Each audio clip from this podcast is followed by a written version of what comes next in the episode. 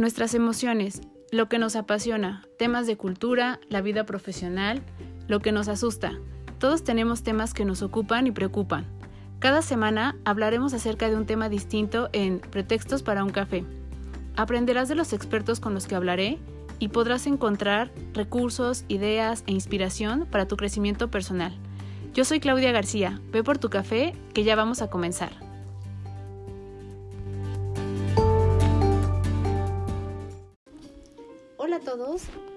Bienvenidos a un episodio más de Pretextos para un café. Espero que tengan su café en mano.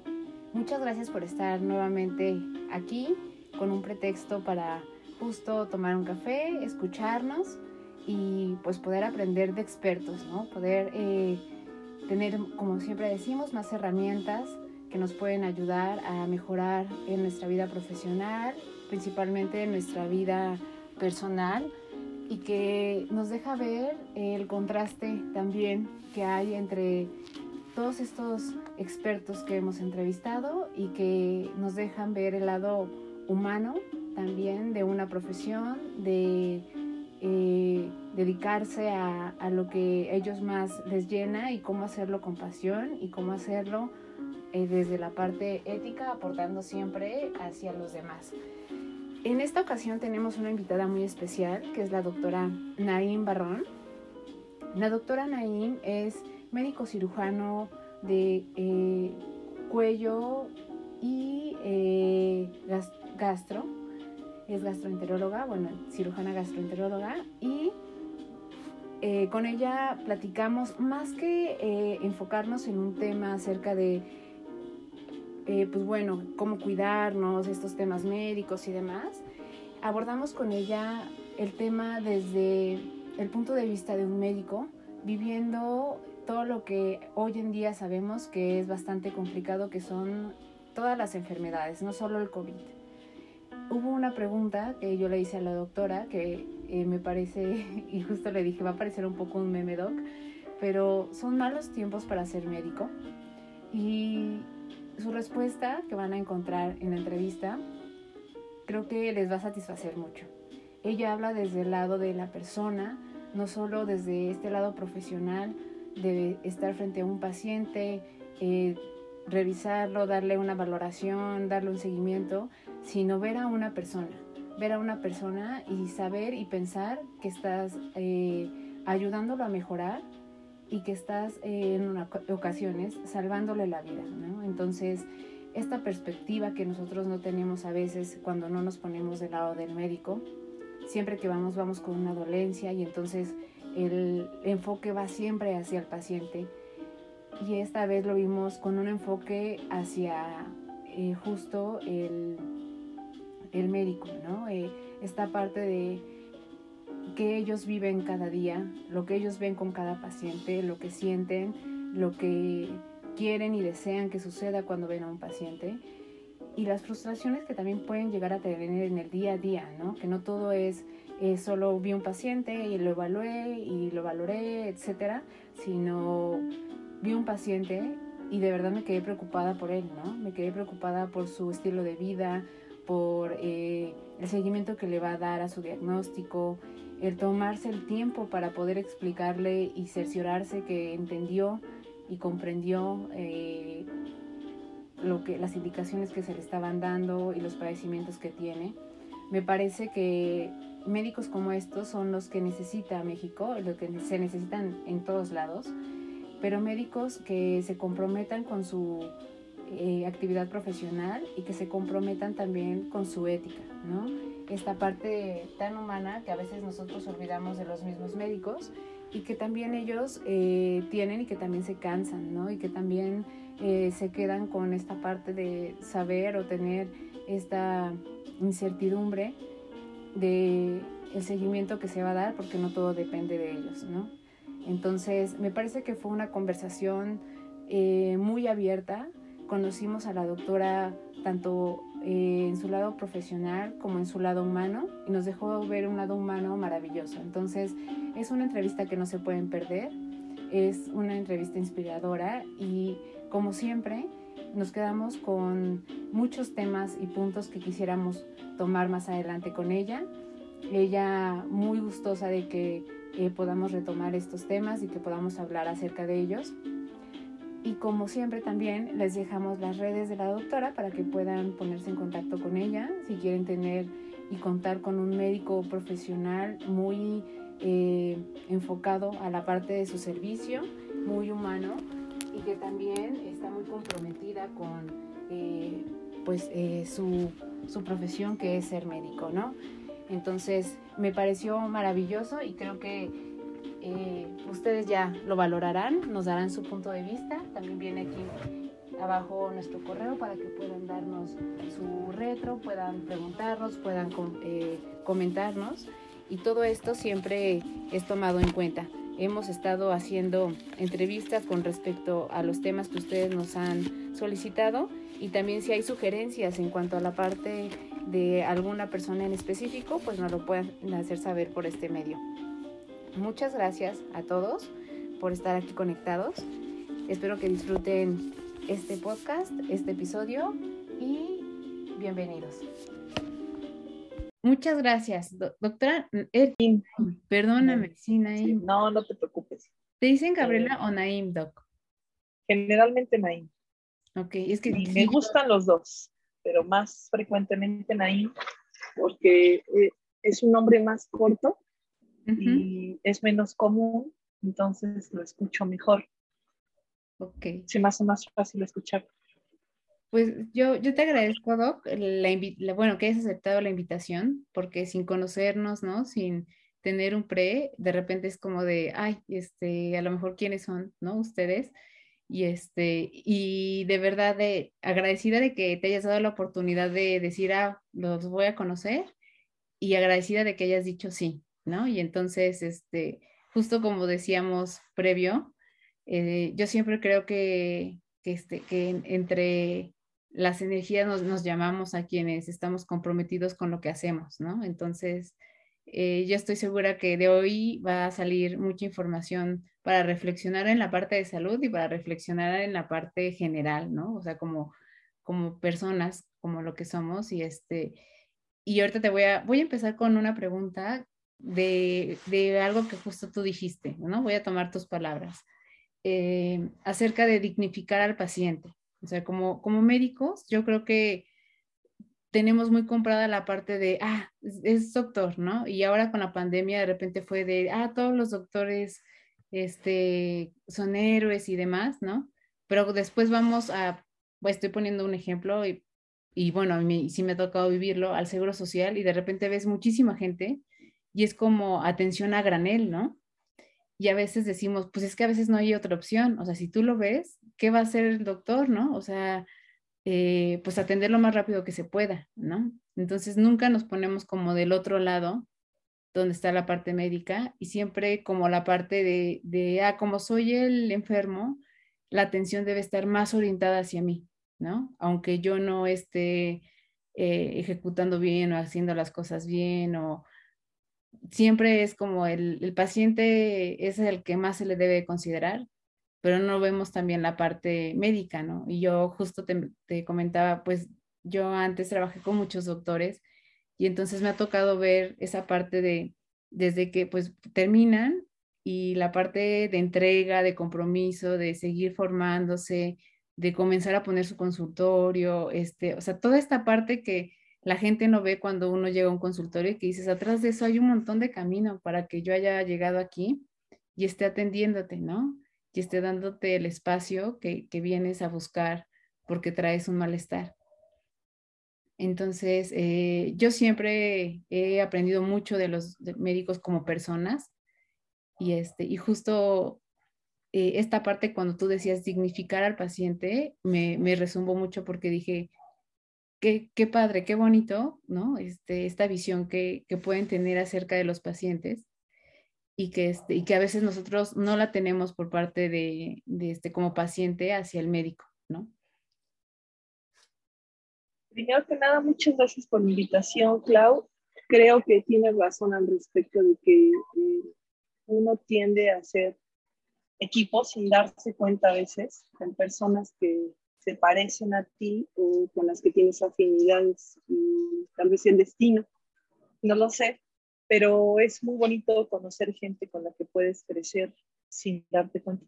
Y por supuesto que como te dije fuera de, la conversación que estamos teniendo ahorita, eh, tú educas sin darte cuenta, estás generando contenido de mucho valor en redes sociales y eso en honor a la verdad es algo que se debe de aplaudir.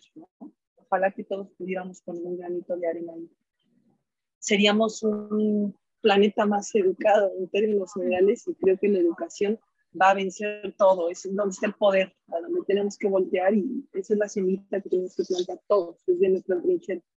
Y bueno, lo que te decía respecto a dignificar al paciente, creo que es nuestra responsabilidad, la medicina, como médicos y médicas. Eh, la medicina es tan vasta hoy que los pacientes saben cosas que antes, para un siglo, los médicos no sabíamos, la profesión como tal.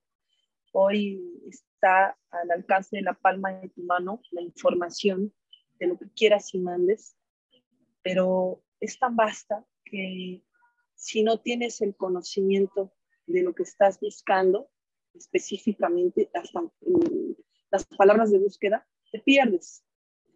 Y tan es así que tú puedes ser especialista de neurología y necesitar atención cardiológica y no te vas a atender tú, vas a ir con el cardiólogo. Tienes las bases de la cardiología porque estudiaste medicina general, pero no eres especialista en cardiología.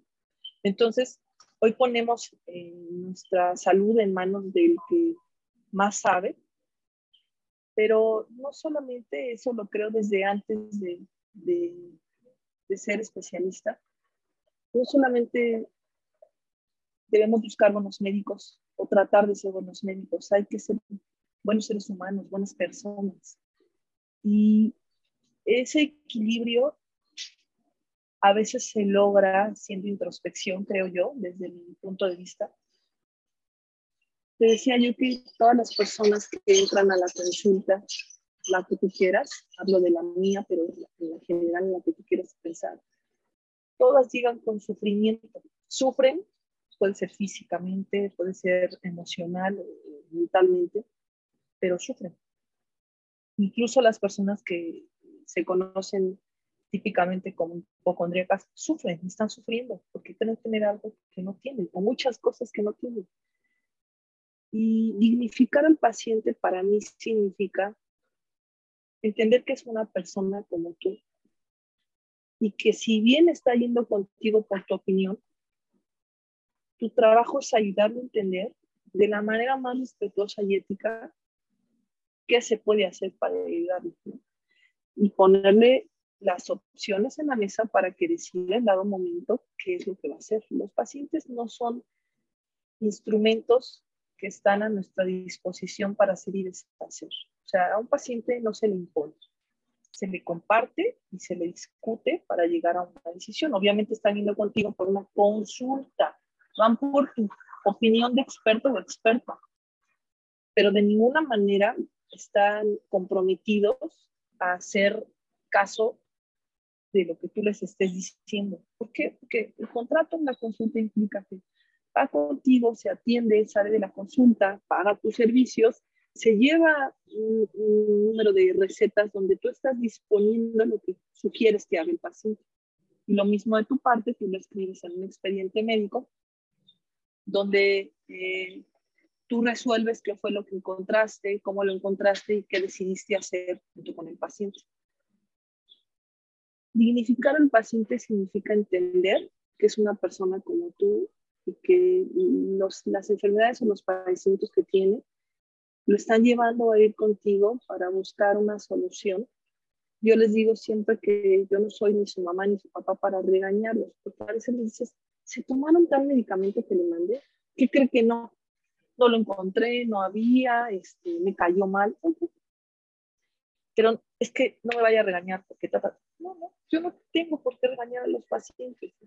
Somos adultos, tres o cuatro, dos, tres adultos que estamos en una misma sala. Yo veo solamente, generalmente adultos. Mi trabajo, no sé si mi trabajo es decirle, ¿Por qué debe de tomárselo? Y trato de llevar eso desde el momento en que veo al paciente en la consulta, explicarle por qué le estoy mandando cada fármaco. Fíjate bien, o sea, si les mando uno, ese se lo explico. Si les mando cinco, estos cinco le explico. A ver, este es para esto, este otro es para esta otra cosa. Si se toma este con este, va a tener este efecto. No lo puede tomar con jugo de toronja. Ta, ta, ta, ta. Eso es dignificarlo para mí. Es reconocer que esa persona merece todo mi respeto. Si es abogado, obrero, vende cosas en, algún, en algún puesto en la calle, si es empresario o empresaria, eso no va a influir en lo que yo le voy a decir. Trataré de entender cómo me puedo comunicar o hacerme entender este, si, palabras que no me comprendan, porque si no es lo mismo, me estás hablando a una pared, no te lo entiendo. Pero siempre con la idea, Clau, de de que el paciente se tiene que ir mejor de lo que estaba cuando llegó. Es más, yo a veces hasta les digo, yo espero que con este tratamiento mejore un porcentaje, 50%, 50%.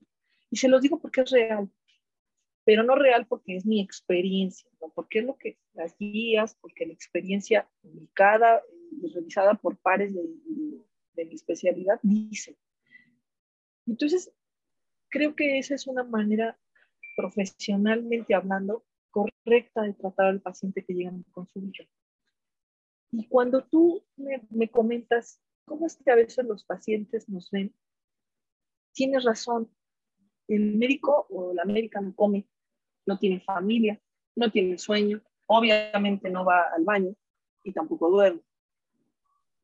Eso es algo que socialmente está, está permitido, está establecido y,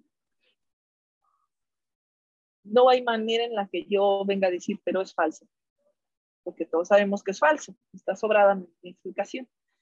A lo que voy es que, si bien tenemos una carrera que es larga, la especialización también es larga, va a ser tan larga como uno la quiera hacer. Si te quieres sub, sub, sub, subespecializar, van a ser más años. Eh, puedes seguir por el área de posgrado y también hacer otra cosa u otras cosas, investigación, ciencias básicas, clínica, puedes hacer administración también. Si tú me preguntaras fuera de, esta conversación, si volviera a ser médico, te diría siempre. Hoy te diría siempre, siempre. En algún momento tal vez te hubiera dicho, a lo mejor no, claro, pero hoy no. Yo te diría sí, siempre. Porque es una carrera, ¿sabes? Que te da la oportunidad de elegir de estas cosas que te dije, ¿a dónde quieres ir? Y creo que es la única, creo que es la única carrera que te permite poder pararte, ver todas las opciones, porque sí puedes entrar todas esas opciones en tu campo clínico cuando estás formándote, o a casi todas, verlas de lejos o acercarte un poco, hacer un acercamiento y decidir, no, yo no quiero hacer consulta, yo quiero ser administrador de hospital, no, yo no quiero ser administrador de hospital, yo quiero ser investigadora, ¿no? Y es más, Claudia, es algo, es una carrera que te da para hacer todas en diferentes etapas de tu vida o a lo largo de tu formación, a lo largo de tu carrera como ya especialista, como médico, vaya, te permite hacer todas. Yo quiero ver, por ejemplo, a un futbolista que después sea basquetbolista, un futbolista de soccer, después sea basquetbolista y después diga, ¿sabes qué? No, creo que es el americano. Las tres traen un balón. Sí. sí, es muy distinto el uso de, sí. Hiciste carrera ahí, obviamente puede ser que seas famoso y tengas contratos en publicidad, eso es, eso es algo, algo colateral. A lo que yo voy es que está bonita porque te permite sobre la marcha ir viendo qué te gusta y qué no te gusta, ir ir haciendo como si fuera una plastilina eh, tu destino, ¿no? Ir haciendo tu propia carrera, tu plan de carrera. Y eso es fantástico. Eh, entonces, si tú me preguntas, ¿cómo dignificamos al paciente? Reconociendo que estamos en una posición envidiable. La carrera de medicina es un apostolado, porque es de toda la vida, pero es padrísimo, porque aparte de todo, Claudia, es remunerada. Ya no nos vamos a meter en, cosas finas de que si bien o mal remunerada, ese es un tema aparte, pero puedes vivir de ella. Y dadas las circunstancias en las que estamos en el planeta, no digo que seamos héroes, pero somos importantes. Y está bien decirlo, está bien decir que lo que tú haces es importante para tu planeta, para tu, país, para tu mundo, ¿no? No somos el centro del universo, pero la salud es vital. Y entonces volteamos al otro lado y vamos a ver cómo dignificas al paciente. Yo creo que tal vez decir, cómo enseñar al paciente que debe dignificarse a sí mismo, cómo que entienda la importancia que tiene el cuidar su salud. Es difícil porque incluso para, para mí como persona, pues es un camino que todos los días eh, uno va tratando de trazar. Oye, tengo que ir al dentista, oye, tengo que ir al especialista de esto, eh, me está doliendo la espalda, tengo sobrepeso. Todo eso, pues a mí también me puede impactar como persona y también en ese camino voy construyendo o destruyendo algo para hacerlo mejor cada vez. Lo que creo es, si se los digo a los pacientes en la consulta, es, imagínense que su cuerpo es un carro, ustedes son un auto. ¿En qué año nació usted, señor o señora? Pues 1947. Bueno, usted trae un carro vintage, ¿eh? usted, trae, usted trae un clásico. Su auto tiene 70, más de 70 años. Usted trae placas de clásico. Bueno, está en el entendido de que los clásicos a veces ya no hay piezas con las que se puedan reponer y que quede como estaba. A un clásico lo, sacamos a pasear para presumirlo, para que todo el mundo lo vea. No lo vas a llevar a veces a la carretera porque se te puede quedar parado y no vas a tener cómo resolverlo. ¿Qué le quiero decir con esto al paciente? Es cuántas revisiones le hace al auto a lo largo de la vida útil del auto. Pues de entrada las que la agencia te pida, ¿verdad? Y después cuando pierdes la garantía, pues entonces tú decides ir haciéndolas cada cierto tiempo, si no es que reemplazas el auto. Ahí acaba todo. Tu cuerpo no es reemplazable. Este auto lo tiene desde hace 20, 30, 40, 50, 60 años y lo va a tener hasta que se vaya. Oiga, es que desde que me estoy viendo me salieron muchos achaques. ¿Cuándo fue la última vez que se revisó de ahorita para atrás? No, pues nunca. Le puedo prometer que su auto, el que dejó estacionado afuera, tiene más revisiones en la agencia que usted revisiones en el Sí, porque nunca estaba mal, no, espéreme tantito. Tal vez no tenía síntomas, porque le salió bueno el auto. Pero de que se va, necesitas aceite, por Dios, hasta los autos necesitan aceite cada cierto tiempo.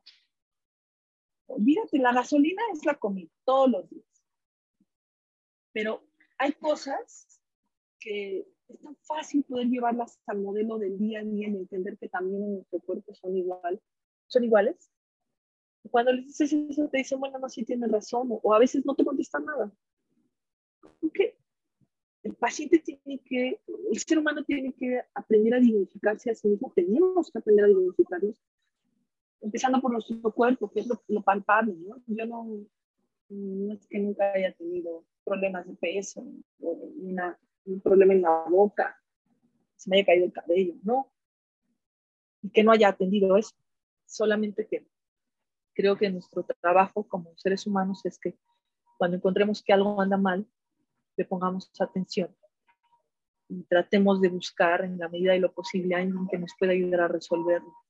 El, el, clásico ejemplo del otro lado, porque esto es algo real, Clau, es cuando tú tienes un problema, o bueno, alguien tiene un problema legal, va con un abogado. Ni le entiendes a lo que viene en la hoja esta que les dan. y, auto, ¿qué? ¿Dónde está el auto? No entiendo. Hay cosas que uno no entiende porque no son de, no están en nuestro conocimiento. Y qué bueno, hay alguien que estudiado muchos años para saber hacerlo y hacerlo bien. ¿Por qué con la medicina no hacemos eso? Porque yo no le voy a enseñar la demanda que le trajeron a alguien, a todos los vecinos, para que me digan, yo no le voy a enseñar ese documento a toda la gente a ver qué opina, no. Buscas abogado, le dices a la persona, ¿sabes qué? Esto es serio, es con abogado o abogada para que te pueda ayudar. ¿Por qué no hacemos eso con, con el área médica? Porque en alguna de alguna manera en nuestro interior sabemos que las cosas pueden estar en verdad mal a veces. Y preferimos posponerlo, ¿no? A veces como, como cuando, esto es como cuando vas al médico y te dice que esa tos que traes es por un cáncer de pulmón. ¿Cuánto tiempo lleva con tos? No, pues empecé ayer. Jamás, eso es falso. Es falso. No empezó ayer. La pérdida de peso no empezó ayer. este, el que saque flemas con, con, huellas de sangre no empezó ayer. Pero es ese temor eterno eh, que empieza tal vez a cierta edad de nuestra propia, que empezamos a tener conciencia de nuestra propia mortalidad. Y también cultural, si tú enseñas desde pequeños a los niños o niñas a atenderse, a cuidarse, a lavarse los dientes, a, hacer ejercicio, a comer sanamente, evidentemente estas cosas son menos probables que aparezcan en una sociedad donde existen muchos hábitos adecuados.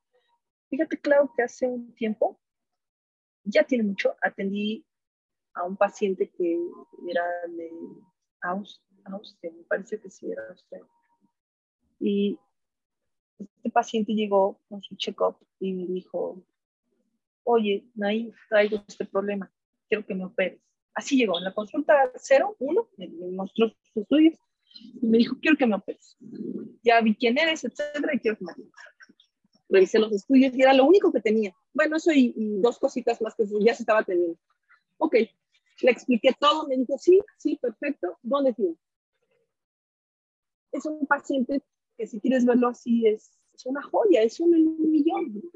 No le tienes que convencer de nada, no le tienes que uh -huh. aclarar cosas que obviamente lo, lo, haces, pero es todo tan transparente, Clau, tan rápido. Influyen muchas cosas, influye el, el, el factor económico, el factor humano, quién va a estar con la persona cuidándolo, cuidándola después o antes de su cirugía. Influyen muchas cosas. ¿sí? Pero lo que más influye es la decisión y la convicción del paciente para atenderse. Eso es lo que marca la diferencia. Yo creo que eh, el acceso a la salud debe de ser universal. Es una pena que no lo sea. Claro.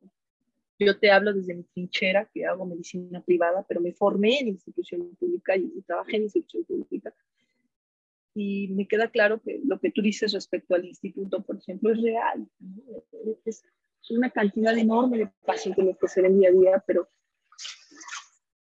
cada paciente que va ahí es una historia uh -huh. que a veces nunca la alcanzas a conocer, menos en una institución, porque vas uno con otro, uno con otro, así, hilados.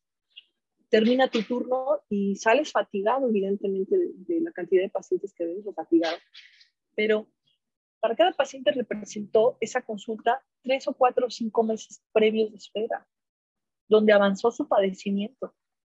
Entonces, creo que lo que, lo que influye aquí en todas las sociedades es la, educación y la cultura de, crearnos un hábito para considerar que nuestro cuerpo es, es nuestro templo, que esté trilladísimo, es nuestro único carro, si quieres verlo así, que vamos a tener toda la vida y yo digo, no, híjole, cuando, cuando trae muchos rayones un auto, ¿qué dice la gente? ¿Qué es lo que dicen? Que no, ya está viejo, ya está dañado, ya no vale lo mismo, ¿no? O sea. Si va manejando al lado tuyo la persona, ¿qué dices? No sé, así como de, híjole, ¿no? O sea, de así lo de traer o, o no sabemos. Yo creo que a veces lo, lo que yo digo es, me vaya a pegar, ¿no? Creo que no es muy, muy hábil. Digo, si yo no soy hábil, a lo mejor la otra persona es menos hábil que yo. Y de ahí nos podemos ir para muchas cosas, ¿no? Podemos decir con, está viejo, etcétera, etcétera. ¿Por, ¿Por qué le damos tanta importancia a esas cosas y no pensamos en cómo nos vemos nosotros eh, con nuestros, nuestra dentadura descuidada, este, con nuestra piel lastimada, eh, a, a, veces creemos que la gente no lo nota, pero el estado de salud es algo que se ve. Sí. Se ve. Es nuestra obligación como seres humanos y como personas cuidar nuestro cuerpo. Los servicios de salud son insuficientes, en nuestro país son insuficientes, ni siquiera hay el número de especialistas necesarios o de médicos generales para atender a la población de, de nuestro propio país. Entonces, eh, una forma en la que podemos ayudar es haciendo prevención, cuidándonos desde antes de que aparezcan los problemas. Yo creo que eh, no se trata de imitar ningún otro modelo de salud, que seguramente hay algunos que son ampliamente imitables, pero si tú en tu casa empiezas el cambio contigo y con tu gente, vas a evitarte muchos problemas y sobre todo cuando el recurso es limitado, hablo del dinero. Cuando la gente tiene un problema de salud grave, Clau, cáncer, se les llama incluso eh, enfermedades catastróficas porque vivirlo, atravesarlo y salir vivo de ahí es atravesar un huracán. Eh, cuando este tipo de cosas aparecen y no hay el recurso monetario, híjole, Clau, tal vez lo has vivido, tal vez lo has visto de cerca, en carne propia, pues son, son cosas que a veces acaban con patrimonios, acaban con familias, ya está de decir que se llevan a las personas, ¿no? Mueren.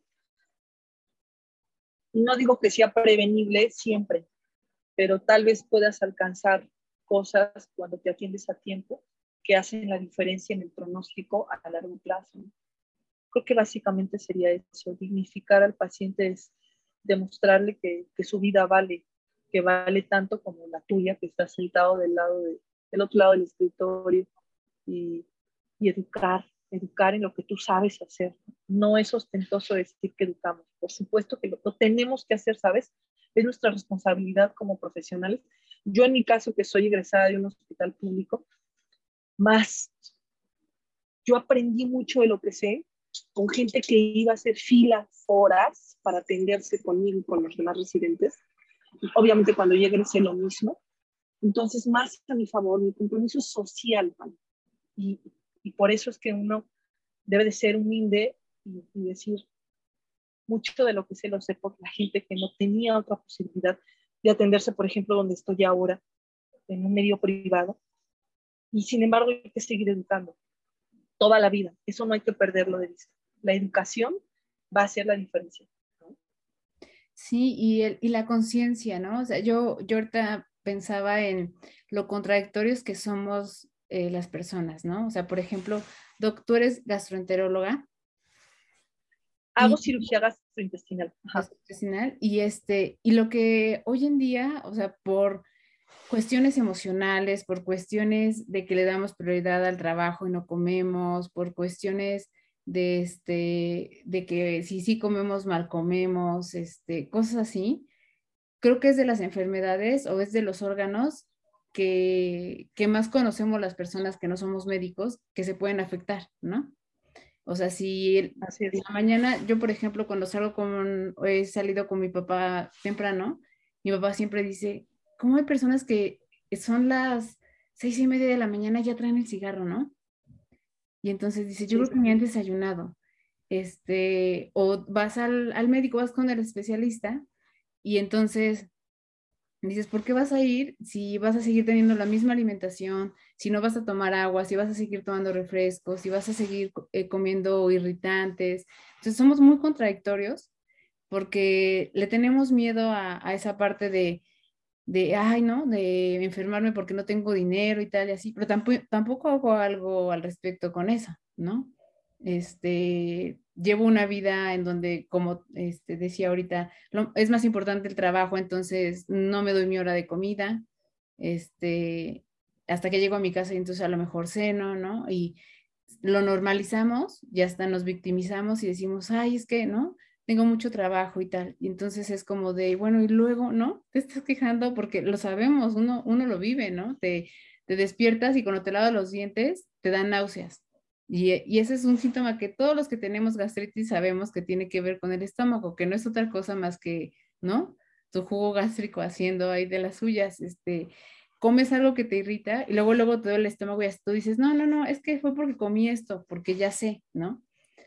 Entonces, eh, es muy contradictorio que demandemos tanto la parte de la medicina y que digamos, ¿no? Este, que ahorita como tú decías, Doc, de, pues a lo mejor no hay tanta inversión en el sector salud, este, no la suficiente para atender eh, este, enfermedades crónicas y demás.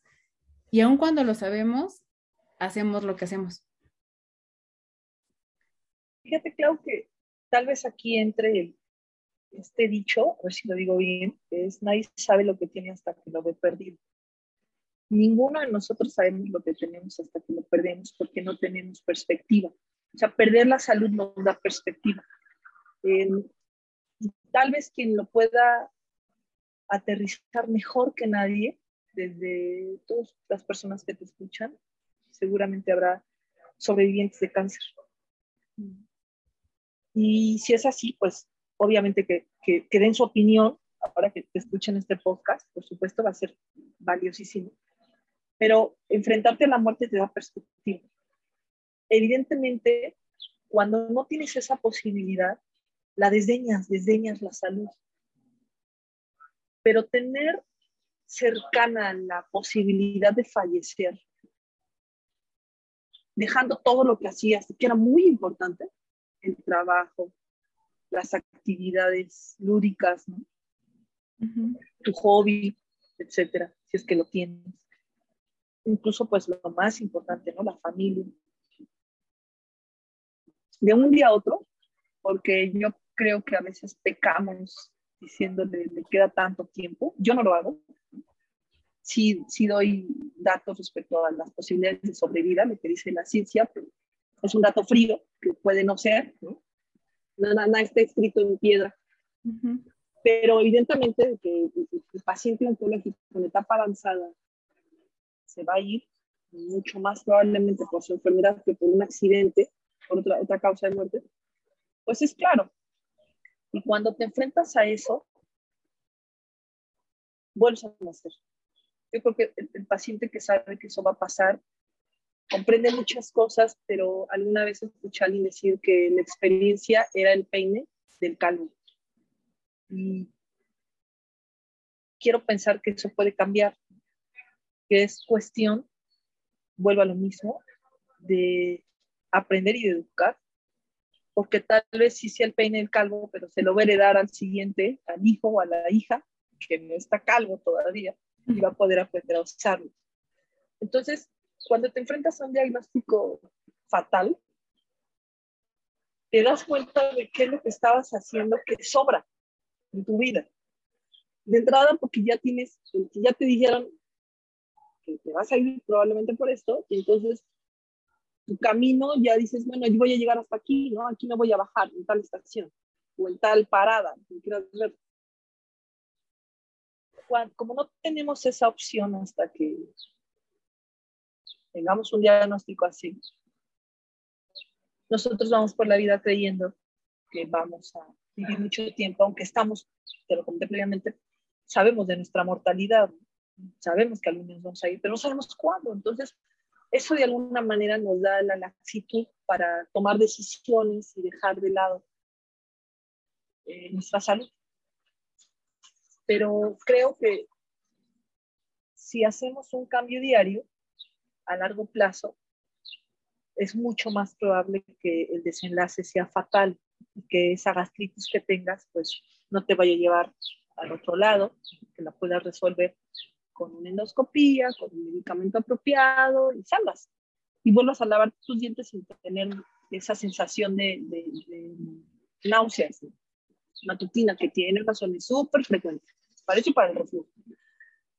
Em, por eso creo yo que una consulta, cuando la ofrecemos de primera vez, también las subsecuentes, no puede ser de 10 minutos, no puede ser ni de 20, ¿no? Lo platicábamos fuera de, de la conversación, porque ese tiempo no te alcanza para decir al paciente todo lo que le tienes que decir y que esperas que lo transmita, porque así se hace la cadenita, ¿eh? Olvídate la recomendación, la, la, recomendación va a llegar cuando tenga que llegar a ti, cuando, cuando el paciente se sienta con la confianza de decir, él o ella van a resolver el problema porque lo hizo conmigo, lo hizo con mi familia, etc.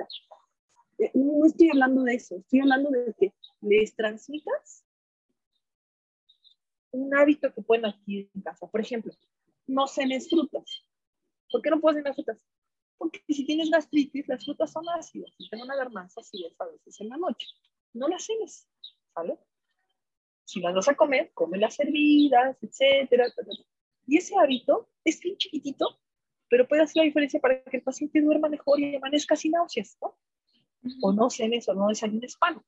Y digo, eso es de, mi área, ¿no? Pero así hay infinidad de recomendaciones de cada especialidad que hacen la diferencia. Por eso es importante hacerse los check-ups. Ojalá pudiéramos en la medicina pública ofrecer eso, ¿no? Porque podríamos atender de forma preventiva y no poner clínicas de hemodiálisis. ¿Por qué? Pues porque el paciente ya llegó a la insuficiencia renal. ¿No? Eso, ese es un modelo que no es preventivo sí resuelve, pero algo que se pudo haber prevenido hace 10, 5 años, no lo sé, dependiendo del padecimiento.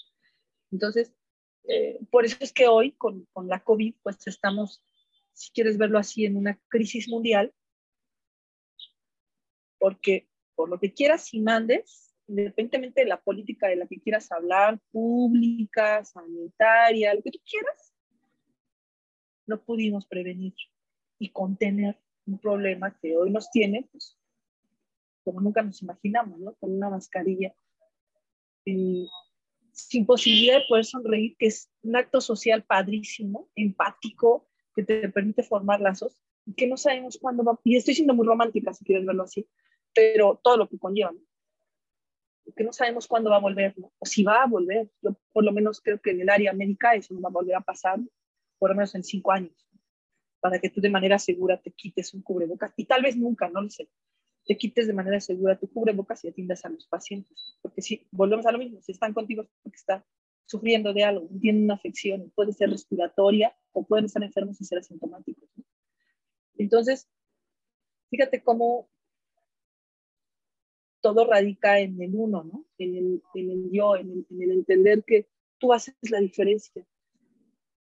Tú, tú solita, Clau, con tus hábitos y con tus cambios que vayas haciendo graduales en tu estilo de vida, vas a hacer la diferencia sin darte cuenta. El trabajo que hacemos en la consulta es enorme, no puede durar una unidad de tiempo, porque no solamente van a a consultarte de lo que ellos creen, el paciente va contigo por muchas cosas que ni él sabe o ella sabe que tiene. Y tu trabajo es descubrirlas, porque para eso hiciste medicina general, y después derivarlo, si no está en ti, a tratar, tratarlo.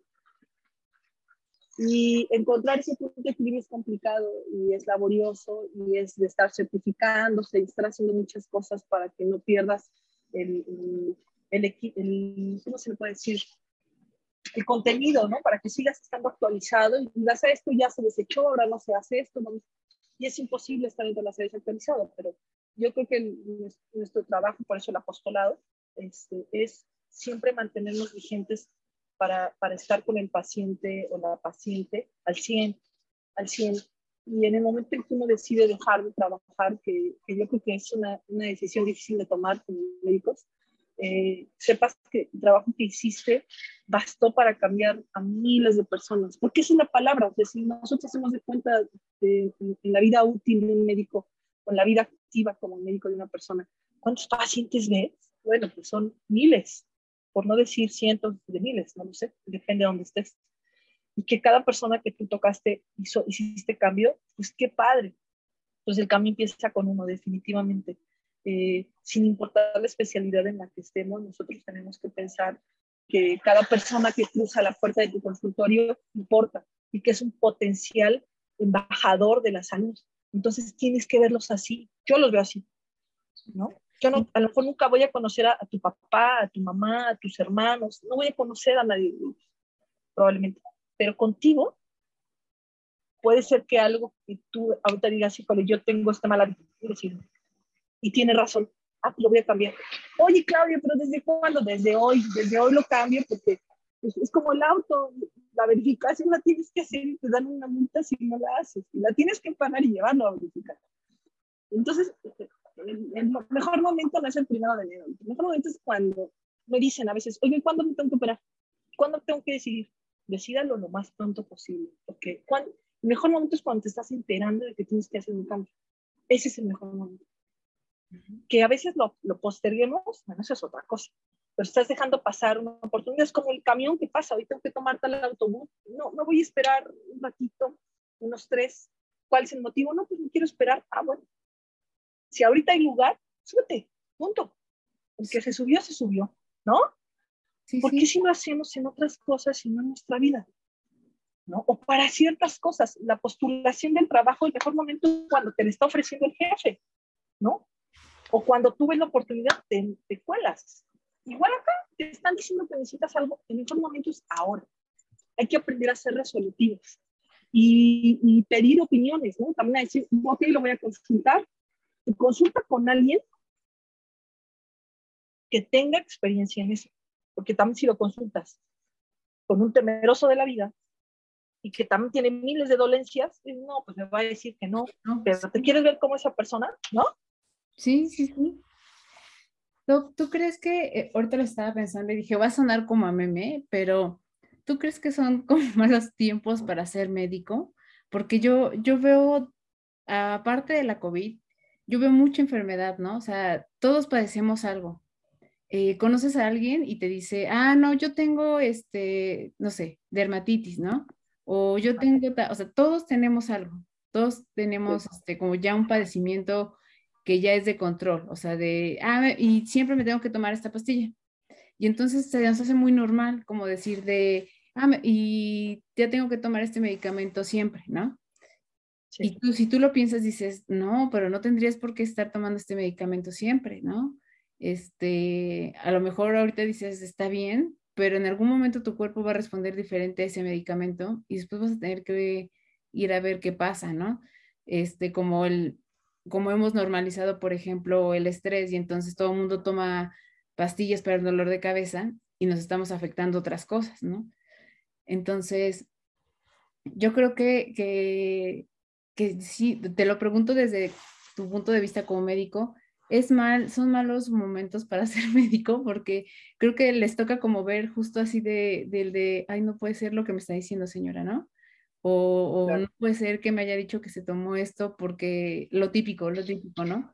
Porque le resultó a la vecina, porque me dijo alguien de la familia que tú digas, híjole, este, no se la creo, señora, ¿no? No se la creo, eso, eso era como antes que la gente no sabía, pero hoy que me diga esto, pero sigue pasando, ¿no? O sea, la gente sigue echando, yo me acuerdo de este trabajo que, te mencionaba, Doc, que nos decían que se echaban miles de cosas en los ojos y cuando llegaban, llegaban súper mal. Entonces era, a lo mejor uno decía, pues es cuestión como de, eh, ¿cómo le llaman? De sentido común, que no puedes hacer eso. Pero así como eso, hay muchas otras cosas y las seguimos haciendo. Es como si en la parte de la medicina, de verdad la gente fuéramos ignorantes, o sea, muy ignorantes, ¿no? Este, y no sé si es que sí lo somos o es que, que en lo inmediato decimos, ah, no importa, o sea, en lo inmediato quiero que me lo quite, ¿no? Y creemos que, sí, como siempre, de a mí no me va a pasar o a mí no me va a afectar a tal grado, ¿no? Y entonces sí pasa, sí pasa y sí sucede y ya no, este, ya no hay vuelta atrás, ¿no? O sea, ya, ya tienes que tener un tratamiento mucho más duro, ya tienes que, este, ir con un especialista, ya tienes que tener a lo mejor una cirugía o algo así. No, yo creo que este es un buen momento para hacer medicina. Sí, evidentemente la COVID nos pone en riesgo, sobre todo al, al, personal de la salud o a las personas que estamos involucradas, porque no solamente somos los médicos, enfermería, eh, las personas que hacen los asistentes de limpieza, eh, los técnicos, laboratoristas, flebotomistas, todos, todos los que estamos en el área de la salud, eh, estamos, somos personal de riesgo. Pero es que sabes una cosa que a lo mejor suene para muchas personas, si quieres verlo así, vuelvo la palabra romántica, pero creo fielmente que si la necesidad existe, Clau, alguien tiene que entrarle, alguien tiene que tomar al toro, al toro por los cuernos y hacer las cosas que se tienen que hacer bien. No puedes estar, quedarte impávido, pasmado, viendo cómo tu sociedad se desvanece entre una y otra cosa, los valores, etcétera, tú desde tu trinchera no hacer nada, ¿no? crees que no puedes hacer nada. No, yo creo que eh, hoy más que nunca queda claro que la salud es lo más importante. Yo siempre lo digo y lo uso como, como un eslogan, como una frase constante en el cierre de mis, de mis conversaciones con mis pacientes cuando hago Facebook Live o podcast, etcétera. Porque lo creo, de verdad sí lo creo. La salud es lo más importante. Teniendo salud, todo lo demás lo vas a poder alcanzar. Y fíjate, tú puedes ver que hay personas que tienen alguna discapacidad y son speakers o son conferencistas porque a pesar de que tenían una circunstancia física limitante, lograron hacer la diferencia en lo que ellos quisieron. Y por eso es que son un modelo a seguir, creo yo porque son personas que se enfrentaron desde el nacimiento o en temprana edad en algún momento de su vida a lo que te decía que pasa a veces con el cáncer, a la perspectiva de saber que son diferentes marcadamente. Y a pesar de eso, a pesar de ser diferentes a los otros 7.500 millones de personas que estamos en el mundo, tragaron saliva y dijeron voy a hacer esto. Y lo hicieron, claro. Entonces, esa diferencia, por supuesto que los hizo todavía más diferentes. Son como garbanzos de a libra. Entonces, creo que hoy que estamos eh, enfrentándonos, sí, a mucha desinformación, porque sí existe, pero muchas cosas son, o son fake news, siempre lo han sido, son mitos, son leyendas. Pero, ¿sabes? En todas las áreas existe. Es, es, es algo muy del ser humano creer en esto, el pensamiento mágico. Pero no es un imposible que tú digas, vamos a tratar de hacer que las personas entiendan que esto es falso. Yo creo que no podemos mm, ser tan ilusos en creer que van a salir de tu consulta siendo otros. No, no, por supuesto que no. Pero poco a poco se hace, o sea, paso a pasito, dicen, paso a pasito y pian pianito. Eh, vamos a tener más o menos la vida, la vida útil o, que uno puede estar en activo bien con los cirujanos son de 30, 40 años, yo que 30, realmente. Y la literatura dice que es eso. Entonces, imagínate en 30 años todo lo que uno puede hacer, porque es tan vasta la carrera y la, la medicina como tal que te da para tocar muchas puertas a muchas personas de diferentes maneras, ¿no? Solamente hablando en la consulta, sino una cirugía, una cirugía exitosa que le cambie la vida a la persona, que le salve la vida a la persona. No es arrogante decir que en cierto momento salvamos vidas, por supuesto. Qué bueno que haya alguien en, en, nuestro entorno que pueda salvarte la vida, ¿no? Es como un bombero, como, como un buen policía. Esa es su función. Qué bueno, qué bueno contar con una sociedad donde haya gente que te puede que tú sepas, tiene el número de la policía, tiene el número de los bomberos ahí a la mano, te, tienes que saber, porque salvan vidas. Igual acá. Y cuando tú te topes con alguien que haga bien su trabajo como bombero, pues pregúntale, pregúntale, oye, ¿qué recomendación me das para esto? ¿Qué, puedo hacer? Porque se vale. ¿Qué puedo hacer si, si estoy frente a un incendio, aparte de gritar? Etcétera. ¿quién, cómo, debe ser la cadena de mando? ¿A quién debo de recurrir?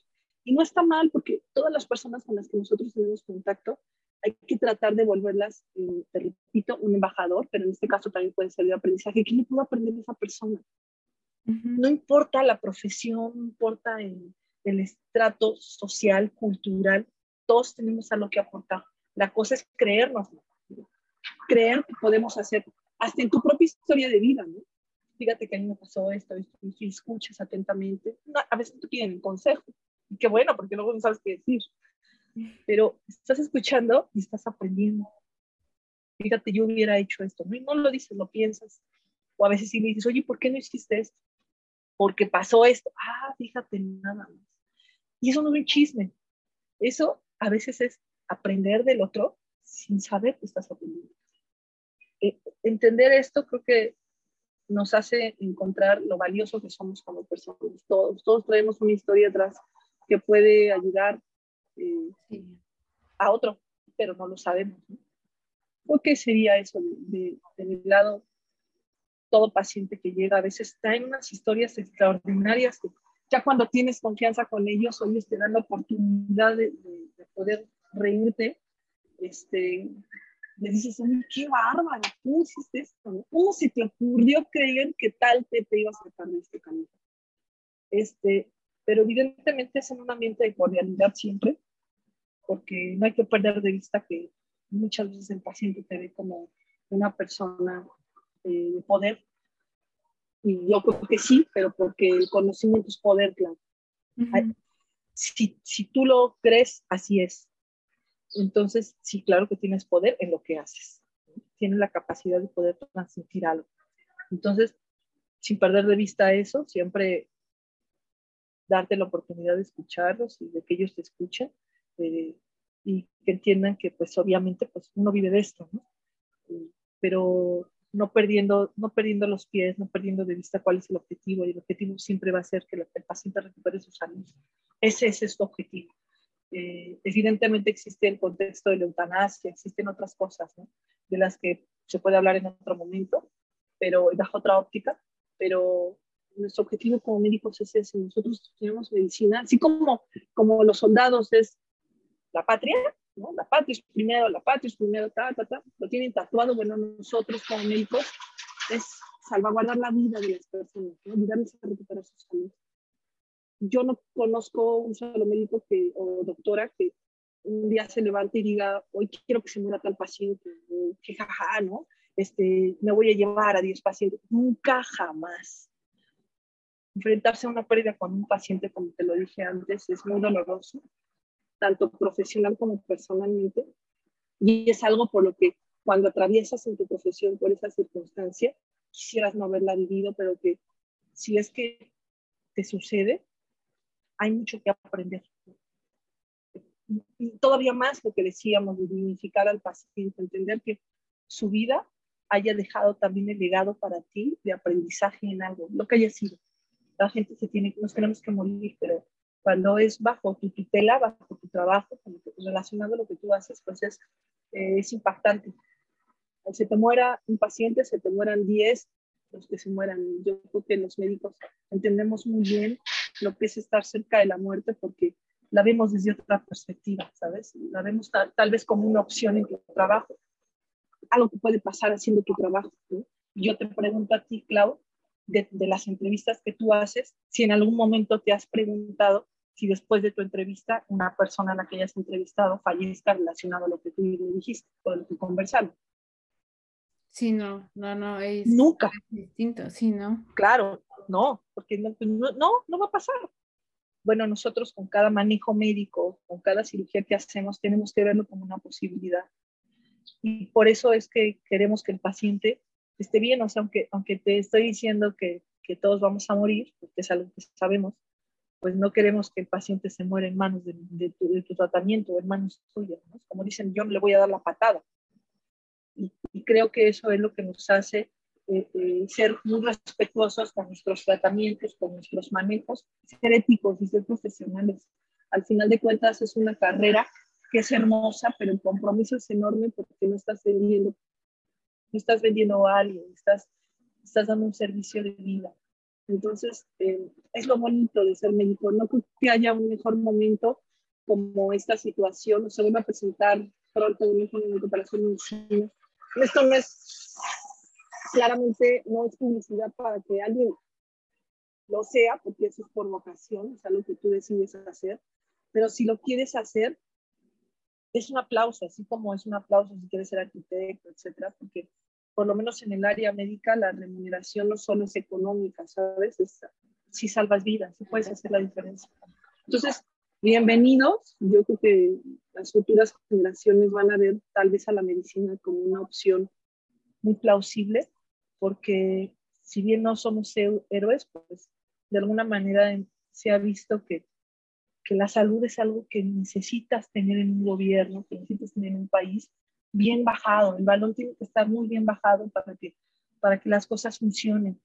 Tal vez así que decían, hasta que haya vacuna, abrimos, si te acuerdas. Sí. no solo aquí, en todos lados. Sí, sí, sí. ¿no?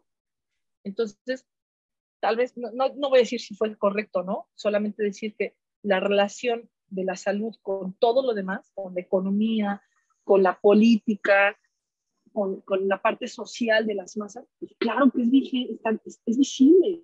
Entonces, hoy es el mejor momento para, para hacer medicina, si alguien desea hacerlo, creo que te vas a topar con muchas puertas cerradas, pero no significa que no vayas a encontrar una abierta donde puedas ser excelente en lo que haces, ¿no? Patología, cardiología, neurología, las áreas quirúrgicas este, que a mi parecer son fantásticas, ¿no? Creo que, pues te repito, si, si yo tenía que volver a elegir qué hacer, hoy te digo eso, ¿no? Medicina, sin duda. Sin duda, y diez veces, si volvieran a hacer, las diez lo volvería a hacer. Este, y bueno, a los que nos ha tocado eh, estar en esto del COVID, pues no podemos elegir qué batallas pelear y cuáles no. Llegaron y hay que hacerlo. Todos traemos este, las armas necesarias para atacarla. Eh, hemos tenido muchos decesos de médicos, compañeras, compañeros. Así es la guerra. Ay, doc, pues yo, yo la verdad es que independientemente de, de que, como te decía, pues por alguna razón me tocó siempre trabajar con médicos, ¿no?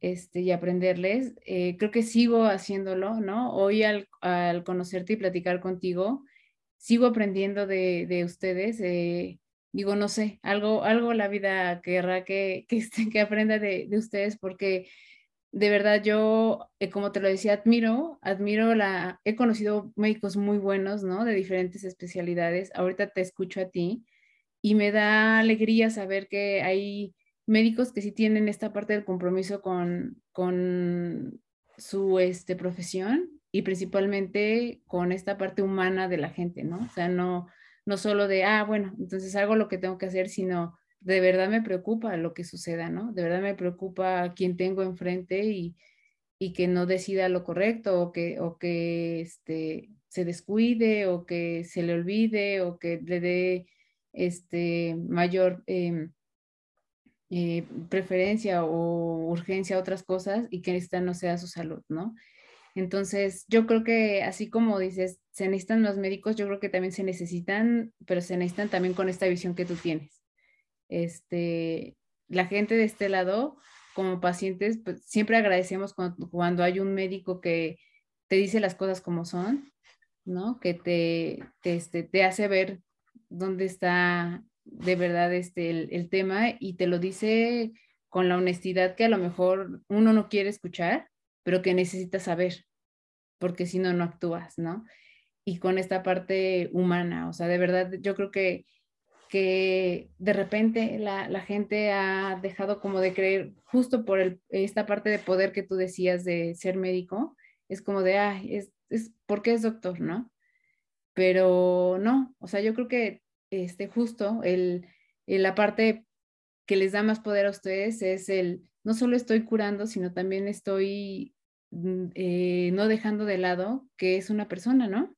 Y que entonces cuando alguien se enferma, pues hay, eh, toda la familia se mueve, ¿no? O sea, a lo mejor si alguien, a alguien le dio cáncer, este, alguien tuvo que dejar de estudiar para cuidar al familiar, este, alguien se tuvo que salir a trabajar porque si era eh, uno de los proveedores, hay que entrar también a, ¿no? A seguir este, trayendo y, proveyendo. Entonces, todo eso también me imagino que pasa por la mente de ustedes, ¿no? Entonces, yo, esta entrevista, la verdad es que eh, no pensé que fuera a dar como este giro, pero me gusta porque creo que como pacientes también tenemos que ponernos del otro lado. Y entonces, este, darnos cuenta de todo lo que sucede con, cada médico cuando ve a cada uno de nosotros y todo lo que ve, ¿no? Y todo lo que este, al final del día puede decir de chin, ¿no? Este, vi estos pacientes, chin, cada vez hay más casos de esto, chin, cada vez veo gente más joven con problemas, este, de cáncer o con problemas, por ejemplo, ahora que es el tema de tiroides está muy fuerte, o sea, este tipo de cosas que, este, que yo creo que vale la pena que todos hagamos conciencia, o sea, quienes son médicos, quienes quieren estudiar medicina, quienes somos pacientes. Y yo de verdad te agradezco y te aplaudo la parte humana, porque muy poco se ve de eso en cualquier profesión, ¿no? En cualquier profesión. Y es lo que necesitamos ahorita. Esta es la parte que nos puede estar salvando de muchas cosas, de la violencia, de, este, de ser empáticos con quienes no tienen, de este, ayudar, de apoyar, ¿no? No solo en de, ah, bueno, coopere, no, no, no, o sea, de, de verdad decir, híjole, sí me preocupa, ¿no? Y entonces, ¿por qué no se puede formar una institución que haga esto, una este, fundación que haga tal? O sea, si de verdad este, viéramos más la parte humana, cambiaría todo, ¿no? O sea, todo tendría otro, otro giro. Entonces... Sí. No, no. A mí, gracias. Me, gustaría cerrar con algo que hace tal vez poco tiempo entendí cuando me decían, ¿cuál es tu diferenciador? ¿Cuál es tu diferenciador? dije, bueno, es que hay médicos muy buenos, ¿no? doctoras ultra mega especialistas, subespecialistas, muy buenas. ¿Qué me hace diferente? No? Y entonces conocí la fábula de, de, la gallina y el puerco, cerdito, no sé si la conozcas. Estaban en una granja y todos querían hacer sus startups, ¿no? Entonces estaban empezando de emprendedores, pensando, la vaca, ¿qué voy a hacer? Los borregos, ¿qué haremos? ¿Cómo la vamos a armar? Etcétera. Entonces a la gallina se le prendió el foco y dijo, yo tengo una súper idea, pero necesito un socio, un buen socio voy a ir a ver al puerco. Entonces va, llegó con el puerco, me tocó la puerta del establo, a salir. ¿Qué pasó? Oye, quiero hablar contigo, tenemos que hablar de negocios. Tengo una súper idea que te va a encantar. Nos vamos a ir 50-50, tú vas a ganar, yo voy a ganar, vamos a ser los mejores de, de toda la granja. Ok, a ver, te escucho me encantaría que vendiéramos tortas de huevo con jamón, porque todos, todos van a amar nuestros desayunos. Entonces señor se quedó pensando y le dije, suena muy bien, pero creo que voy a pasar. Suena muy, muy bien. Seguramente estarían deliciosas, porque bueno, el jamón, y el huevo que tú vas a producir. ¿Pero por qué? ¿Por qué me dices eso? Vamos a intentarlo. Dice, porque en este negocio que tú me prometes, tú vas a estar involucrada, pero yo voy a estar comprometida. Y eso no va a ser el equivalente del 50-50 que me estás diciendo. ¿Y qué quiere decir con esto? O sea, para mí el compromiso, claro, es que el cerdo da la vida para producir esas, esas tortas de huevo con jamón. Y la gallina no. La gallina produce huevos y sigue adelante. Diario produce. Esa es la diferencia. mi diferenciador hoy entiendo claramente que es que yo estoy comprometida con mis pacientes. Yo estoy con ellos 24 horas, los 7 días de la semana, los 165 días del año. Es muy complejo porque eh, no solo soy eso, ¿no? También tengo otros roles en mi vida personal. Pero creo que ser un, especialista o un una médico así me, hace sentir orgullosa de lo que hago y, por supuesto que creo que uno como paciente, porque también soy paciente, debe buscar médicos así, debe buscar especialistas, sin importar el género, el sexo, que estén comprometidos con lo que hacen, que se pongan bien la camiseta por ayudarte como paciente, no, no solo la camiseta del hospital o el, grupo en el que trabajas, no. Al final es un, es un negocio esa parte, ganamos todos ahí, eh, pero, pero con la salud no puedes lucrar, ¿no? no puedes lucrar con la vida de las personas. Entonces, es, ese compromiso es impagable, claro. De que tú tengas a tu médico a la palma de la mano y que le puedas hablar para decirle, yo tengo una situación así. ¿Por qué pasa? No tengo donde internar a mi familiar, tiene, por ejemplo, COVID, ¿qué hago? Te están pidiendo una, una, una solución no solo como médico, sino también de logística, administrativa, humana, ¿no? Tan fácil es decir no sé y colgar, ¿no? No sé, sí no sé, pero déjame ver, déjame buscar un contacto y te los paso a ver si tú la idea. Entonces, ese es mi diferenciador y estoy muy orgullosa de decirlo, ya lo tengo bien aterrizado. Es, es esa fábula en la que me gusta eh, explicarlo muy, muy, brevemente y coloquialmente. Yo te agradezco infinitamente eh, la, la, oportunidad de platicar contigo, de las personas que, que te siguen, que te escuchan, eh, pues también se convierta se conviertan en personas que están escuchándome a mí. Eh, evidentemente, esto va más allá de una conversación, es toda una manera de pensar que tú tienes y que yo tengo, de alguna manera compartimos. Eh, por supuesto que estoy a la orden y cuando, cuando tenga, tenga algo bien, bien pensado para mi podcast, ojalá puedas darme la oportunidad de, de darme tu opinión, ¿no? que te lo pueda compartir y me des tu opinión, eh, porque es una persona que tiene experiencia vasta en esto.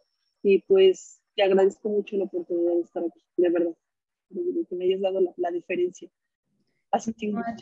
A ti, este, de verdad, muchas gracias y digo, este, las cosas pasan por algo. A mí me, me, encanta saber que pudimos coincidir y que espero que no sea la, la, primera ni la última vez que podamos platicar Ah, ya sea en mi podcast, en el tuyo, y, este, y que sepas que este espacio siempre está abierto para ti.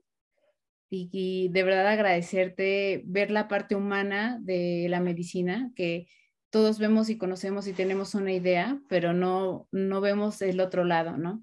Y se necesita, se necesita ver ese otro lado para comprendernos. Y justo hablábamos de empatía y entonces este es un ejemplo de, de ser empático, ¿no? También ver el otro lado y saber, como tú dices, de, pues sí, también, también ustedes tienen este, familia, amigos, este, necesidades de, ¿no? De divertirse, de tal, y de no cargar con, con tanto, ¿no?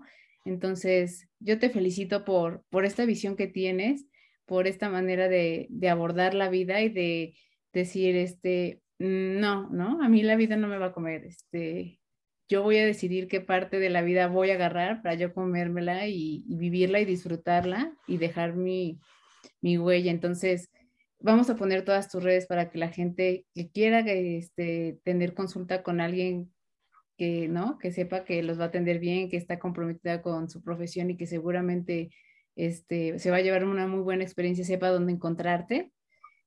Y como te decía, yo espero que no sea la, la última vez. De verdad, estoy muy agradecida por, por este, por este tiempo que, que nos regalaste.